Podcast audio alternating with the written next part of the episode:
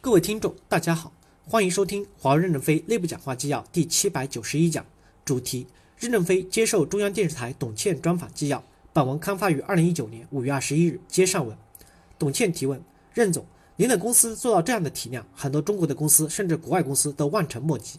很多人不理解您刚才说的这样一句话：有时候我们放着钱不挣，要让别人去挣，这是什么样的考虑？任正非回答说：没有呀，我们已经挣太多了。去年公司的利润太高，常务董事会还做了检讨反思。董倩提问：这太炫富了吧？任正非回答说：不是，这说明战略投入不够。如果战略投入多一点，我们今天的困难就会少一点。董倩提问：“您没有炫富的意思，那怎么体现钱多了的事儿？”任正非回答说：“没有，没有谁给我们拨款，我们全是拿从客户赚来的钱来投入，就像把家里的牛粪、猪粪撒在地里一样，土壤肥力好了，过几年你们家的庄稼就可以丰收。我们加大战略投入就是这个原则。”董倩提问：“回到教育的话题，您一开始就说苦谁不能苦老师，穷谁不能穷老师。”在您心里，就像穷什么也不能穷未来一样。您现在所有的投资都是给未来的投资吗？任正非回答说：“对，我们有一个战略研究院，最主要的目的是给全世界的大学教授拨款，拨给你就算了，研究成与不成，我们都不在乎这个问题，只要我们有交流的机会就行了。这是扶持未来，对未来的理解。”董倩提问：“我们怎么看海思的存在？如果按照一切惯常的发展，没有出现意外，在您的构想中，海思的存在是什么情况？”任正非回答说。海思有大量深刻的基础研究，这些理论有些是自己创造出来的，也有的是与外界的合理授权获得的。每年都要付出大量的专利费，同时也是战略研究院在外面撒胡椒面形成的。如果没有基础研究，怎么能走到现在这个程度？董倩提问：别人叫他备胎，他们也管自己叫备胎，您叫他什么？任正非回答说：我没有叫过他们备胎，他们正常拿工资、拿奖金、戴大红花，人人都一样。董倩回答说。您心目中它的作用应当什么？任正非回答说，很重要，跟市场体系、研发体系同等重要的部门。董倩问，是不是它永远不启用才是一个正常的状态？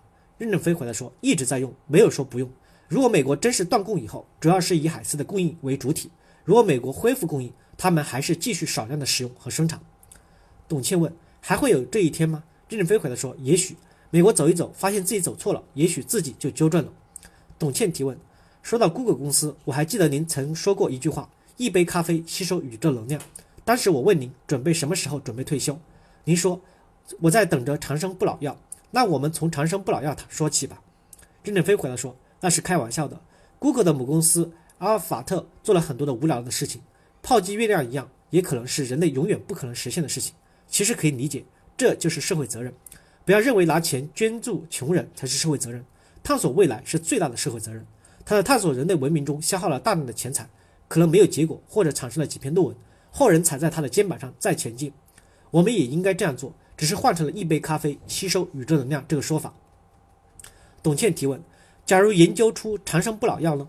任正非回答说：他有，我也不吃，我总要合理的终结，不要赖在人世上，给别人留更多的机会。董倩提问：今天早上您回答第一个问题的时候，您的那种和气让人觉得耳目一新。您首先就说要感谢美国，是他们教给我们怎么走路，怎么成长。公司在成长的过程中，有相当一部分是学习了世界最好的经验，其中包括美国。今天让您和华为公司感受到这个世界复杂、理念不公的，也恰恰是这个国家。任正非回答说：“从来都是学生超过老师，这很正常。老师不高兴打一棒也是可以理解的。世界流体力学和空气动力学是伯利伯鲁利父子发明的，父亲嫉妒儿子在空气动力学超过他，残酷地迫害他的儿子。”儿子也是他的学生，父亲约翰·伯鲁鲁利学的是水力学，水是没有弹性的；儿子当尼尔·伯鲁利学学的是空气动力学，是有弹性的。今天的火箭、飞机等都是依靠空气动力学。美国是我们的老师，看到学生超过他不舒服，打我们一下也是存在的，我们也不计较。